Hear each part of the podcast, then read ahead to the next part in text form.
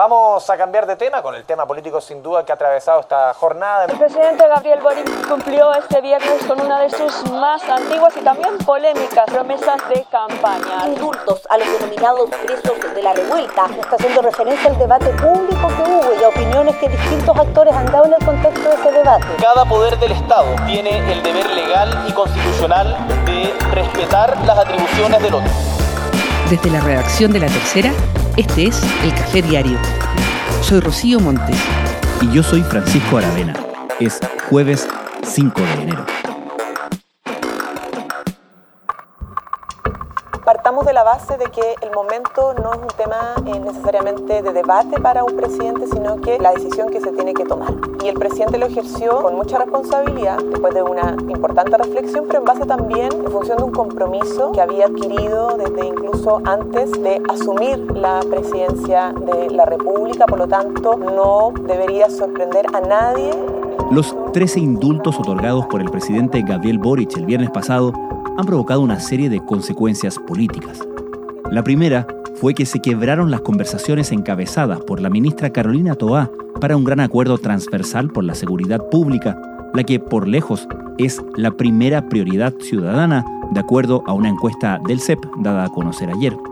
Pero un asunto todavía más complejo se produjo luego de que el mismo mandatario dijera que en el juicio al exfrentista Jorge Mateluna hubo irregularidades y que estaba convencido de su inocencia. La Corte Suprema se vio empujada a emitir una declaración en que recordó que ni el presidente de la República ni el Congreso pueden, en caso alguno, ejercer funciones judiciales, abocarse a causas pendientes, revisar los fundamentos o contenido de sus resoluciones o hacer revivir procesos fenecidos. La Fiscalía Nacional también defendió su trabajo en el caso Mateluna y, con la intención de poner paños fríos al conflicto, el propio Boric intentó explicar sus palabras y descartar injerencias en otro poder del Estado. Pero este episodio parece no cerrarse. La oposición presentaría una acusación constitucional contra la ministra de Justicia, Marcela Ríos, y estudia una con respecto al presidente, que se sumarían a la iniciativa presentada ya en contra del ministro de Desarrollo Social Giorgio Jackson por otro caso. Para conversar sobre el capítulo que se ha abierto tras los tres indultos del presidente Boric, hoy en el Café Diario conversamos con Isidro Solís, abogado y ministro de Justicia en el primer gobierno de Michelle Bachelet.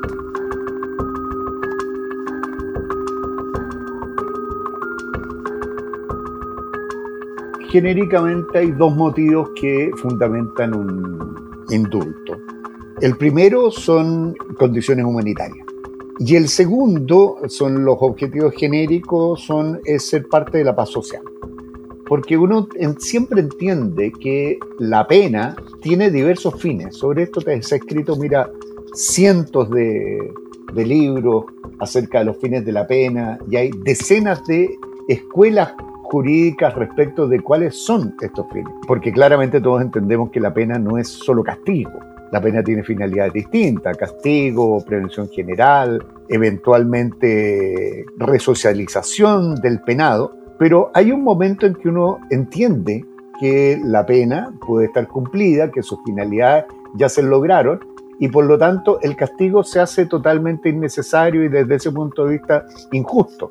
Y como no hay, sobre todo en nuestra legislación, mecanismos de revisión judicial respecto a las penas establecidas, el indulto sirve justamente para eso, para que cuando se certifica que los fines de la pena están cumplidos, el Estado a través del presidente de la República pueda morigerar la sanción y por lo tanto puede modificarla disminuyéndola cambiando las características o simplemente conmutando la pena. Ricardo Otorgó 240 indultos presidenciales durante su gobierno, Sebastián Piñera 14. Durante el primer gobierno de la presidenta Bachelet se otorgaron 67 indultos. Patricio Elwin permitió que 928 reos terminales dieran la pena en sus hogares y Eduardo Frei le otorgó el beneficio a 343 presos.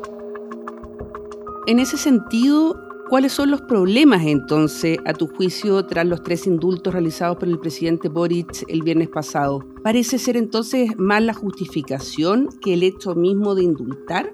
A ver, la facultad existe y creo que no hay nadie que discuta Durante muchos años ha habido iniciativas para terminar con esta facultad y también ha habido iniciativas para limitarla.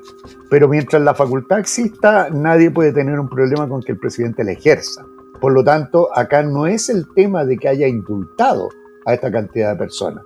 Uno podrá tener una opinión de lo bueno, lo malo, de lo acertado o de lo desacertado que puede ser la decisión, pero todo el mundo está contento en que la decisión es legal y es legítima.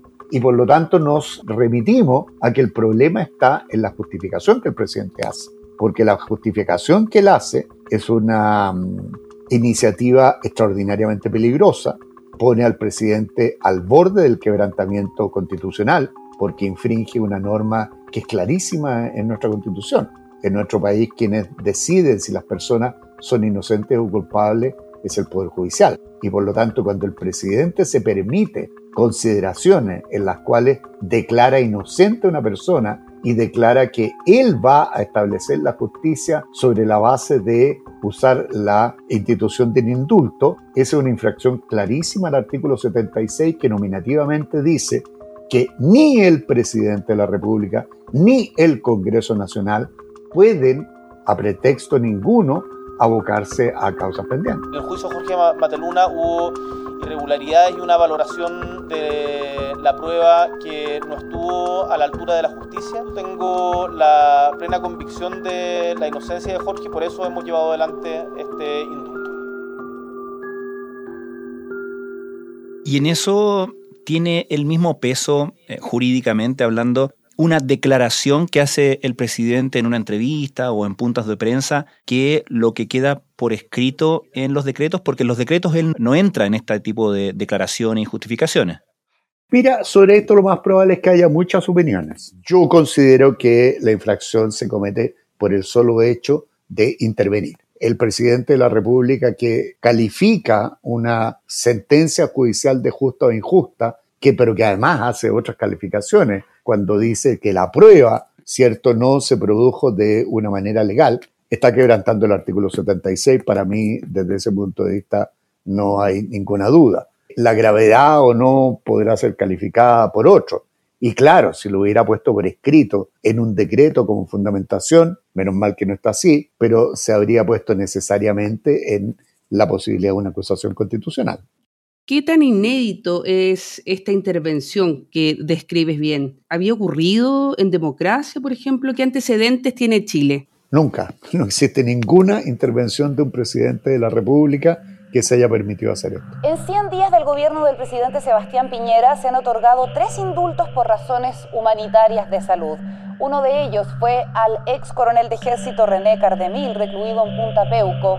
Los familiares de víctimas de violaciones a los derechos humanos criticaron la medida y desde la oposición plantean debatir el tema en la Comisión de Derechos Humanos del Senado.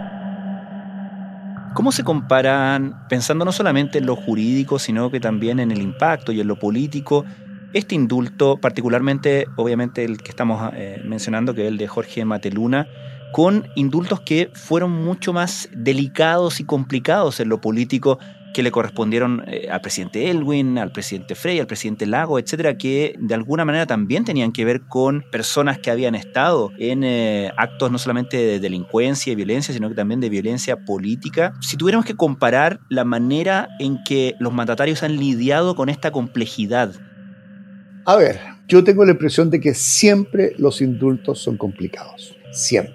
Primero porque hay una creencia de la ciudadanía de que la participación del presidente en estas situaciones de una u otra manera conlleva pasar a llevar, por decirlo de alguna manera, o quebrantar una decisión de la justicia. Eso no es así por lo que te decía, porque es un mecanismo institucional que de una u otra manera tiene por finalidad hacer más flexible y hacer más justo el sistema. Sería distinto si en Chile, lo hemos reclamado por muchas décadas, si en Chile existiera una institucionalidad como hay en otros países, que son los tribunales de cumplimiento. Tribunales de cumplimiento que una vez que una persona ha sido condenada, cada cierto tiempo van evaluando el proceso de esa persona para poder analizar, para poder establecer si los fines de la pena, en general los fines de la pena que dicen en relación con el condenado se han cumplido, si efectivamente está rehabilitado, si efectivamente está resocializado, si efectivamente no es un peligro para la sociedad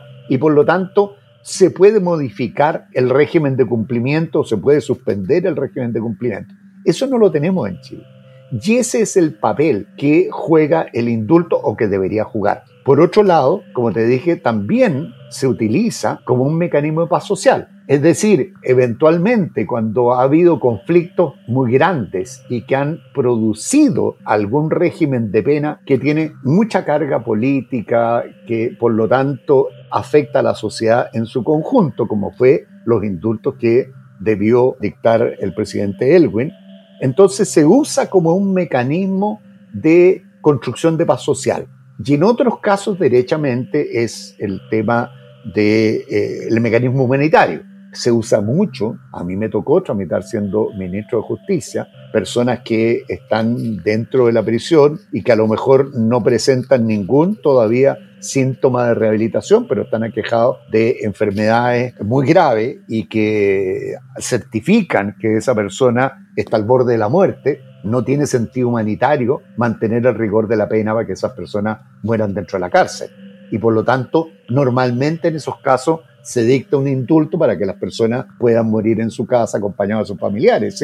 te diría que es un gesto civilizatorio pero lo que normalmente se ha hecho con los presidentes es, sobre todo en los, delitos de, de violencia política, garantizarle a la sociedad que hay un compromiso sincero de que esas personas no van a volver a delinquir. En el gobierno de Elwin, en el cual a mí, teniendo otras funciones, trabajaba en la moneda, me tocó ver parte de la tramitación de esos decretos que hacía por la vía del Ministerio de Justicia. A la gente se le exigía un compromiso, un compromiso de abandono de los métodos, abandono de las armas y abandono de la violencia. Y por lo tanto, con ese compromiso uno se presentaba frente a la sociedad diciendo, mire, estamos trabajando por la paz social. Parte de la paz social es que esta persona abandone sus ideas violentas o sus prácticas violentas y nosotros vamos a hacer la apuesta de que él se reinserte en la sociedad. Y por lo tanto, siempre, siempre los indultos tienen una finalidad social y una finalidad de justicia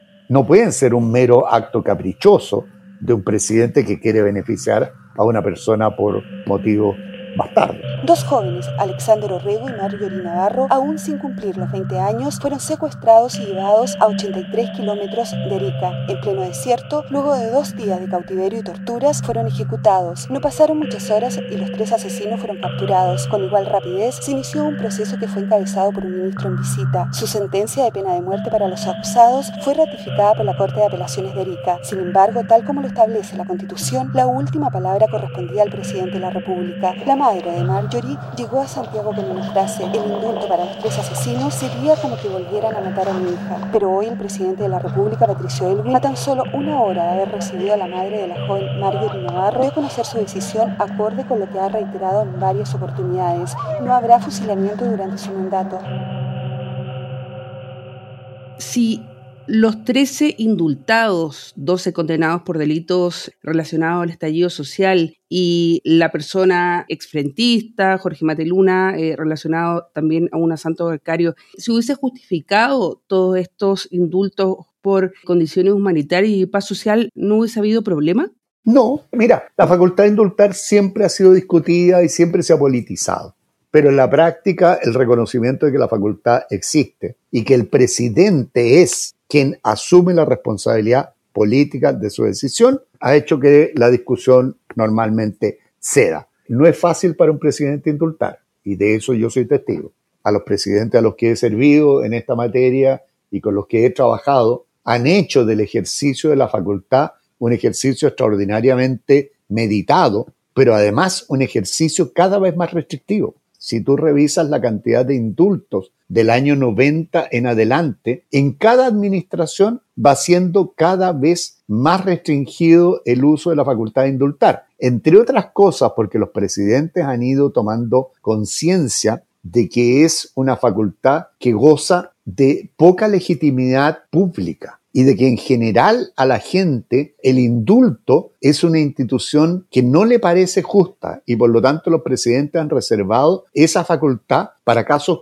muy excepcionales. En el caso de la presidenta Bachelet, siendo yo ministro de Justicia, la verdad es que fueron poquísimos. Recuerdo perfectamente el último indulto que a mí me tocó tramitar y que era de una señora que estaba condenada por una ley que en Chile, pero es, se estima gravísima como es el narcotráfico, y la verdad es que se le indultó solo por la condición humanitaria de que esa persona estaba al borde de la muerte. Y efectivamente indultada tres o cuatro días después falleció en su casa. Y eso a mí me parece absolutamente civilizado.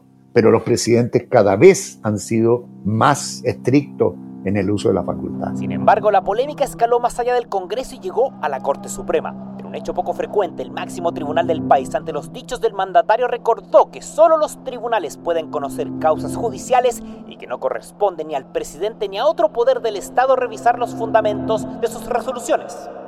Y volviendo a las declaraciones del presidente sobre el caso de Jorge Mateluna en particular, ¿qué tanto pesa y qué tan importante es que haya respondido la Corte Suprema de la manera en que lo hizo? Yo tengo la impresión de que la Corte Suprema no tenía otra posibilidad que sacar la declaración que sacó. Es más, yo calificaría la declaración de la Corte Suprema como una declaración comedida. No tiene ninguna calificación, y lo que hace es simplemente recordar una norma que es extraordinariamente clara. Pudo haber dicho cosas más duras y yo creo que de una manera muy prudente se guardaron todos los calificativos. ¿Ministro, hubo una intromisión de otro poder del Estado en la labor jurisdiccional? No, no, no, no ha habido una cosa de, de esa entidad. Solamente la Corte ha querido representar eh, y hacer presente su preocupación de que este es un aspecto que tiene que ser eh, cuidado y nada más y no hay que darle más vuelta al asunto. Isidro, eh, ¿cómo evalúa la gestión de la ministra de Justicia, Marcela Ríos? ¿Cree justificable una acusación constitucional en su contra? Mira, es difícil para, para alguien que ha estado sentado en ese asiento evaluar la actuación de un sucesor, pero yo me imagino que ella, la verdad es que tiene ciertas debilidades porque, en primer lugar, no siendo abogado, difícilmente pueda manejar elementos centrales de ese ministerio. O sea, concretamente, ella debería ser la asesora del presidente en este tipo de materia y claramente la mezcla de un estudiante de derecho, no sé, con la formación que le dé esa calificación, más un ministro que no sabe derecho, es una mezcla explosiva que ha provocado este resultado que estamos viendo. O sea, yo tengo la impresión de que la verdad desde el punto de vista de la administración del sistema ha sido débil. Si eso da o no por una acusación, la verdad es que es el, el, Senado en definitiva quien podría calificarlo. ¿no? no me gustaría a mí hacer la calificación. Eh, yo creo que lo de hoy día el presidente Boric es extremadamente grave. Nosotros vamos a acusar a la ministra de Justicia porque nos parece que esto ya es la gota que colma el vaso. Una ministra que no solo ha cometido errores en la supervisión de las cárceles, no solo ha cometido errores en la designación del fiscal nacional, donde ha demostrado incapacidad de relacionarse con la Corte, sino que tanto en la nómina mal hecha como en la seguidilla de acciones, nos parece que francamente ha comprometido eh, el cumplimiento de la Constitución. Ahora, si consideramos lo que ha venido pasando en los últimos meses, por así decir, porque recordemos que también hubo una respuesta desde el Ministerio Público a las declaraciones del presidente Boric, eh, considerando lo difícil que ha sido sacar adelante el tema del fiscal o la fiscal nacional que reemplace a Jorge Abbott, más este incidente de ahora, ¿hay un problema en la relación del gobierno con la justicia? ¿Hay algo que recomponer? Y en ese caso, em, ¿qué piensas tú que debería suceder desde el punto de vista de la gestión política? Yo tengo la impresión de que lo que pasa es que hay baja comprensión de cómo funciona el sistema. Ese es el problema. Hay una baja comprensión institucional no se distingue perfectamente cuál puede ser el rol de cada uno de los actores y no se distingue de cuál es el rol que puede jugar el poder ejecutivo en esto y todas las limitaciones que tiene. O sea, en la declaración pasaron a llevar, entre otras cosas, la independencia del Ministerio Público, que está consagrado en la Constitución, y luego pasaron a llevar la independencia de poderes en el país. Entonces, yo tengo la impresión de que más allá de que tengan criterios enfrentados, yo tengo la impresión de que no tienen ningún criterio. Ese es el problema real. Lo que yo le pido a la oposición es que en temas como, por ejemplo, el cómo enfrentamos la delincuencia en nuestro país, pongamos a la gente por delante de las disputas políticas que podamos tener. Isidro Solís, para finalizar, hemos hablado sobre el indulto a Jorge Mateluna, ¿no? el exfrentista. Sobre los otros 12 indultos, ¿te parece oportuno el momento de darlos a conocer considerando que se estaba terminando la negociación por un acuerdo transversal por el combate a la delincuencia, la principal prioridad de los chilenos según la encuesta aceptada a conocer ayer? Mira, más allá de lo que yo pueda considerar, puede no tener ninguna importancia la consideración que yo haga, las cosas se conocen por su efecto. Y claramente lo que trajo consigo esta decisión fue dinamitar toda la negociación que se estaba dando en el ámbito de la seguridad. El gobierno no puede pedirle a la oposición que arriesgue su capital político para respaldar una medida que no comparte. Era absolutamente esperable que esa decisión fuera una decisión discutida. ¿Por qué?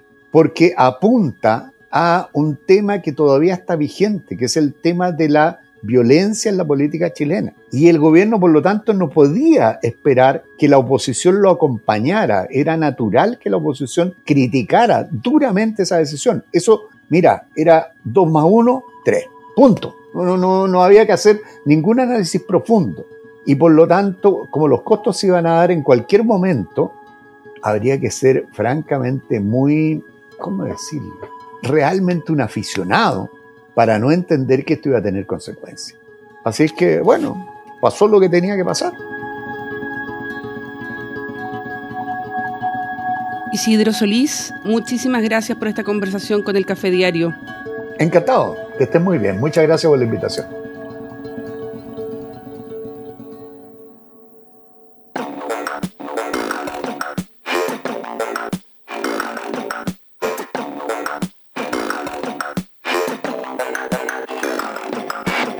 Café Diario es una producción de La Tercera. La conducción es de Rocío Montes y quien les habla, Francisco Aravena. La postproducción es de Michel Poblete. Les recordamos que pueden encontrar todos nuestros podcasts en latercera.com slash podcast y seguirnos en su plataforma favorita de podcast. Nos encontramos mañana en un nuevo capítulo de El Café Diario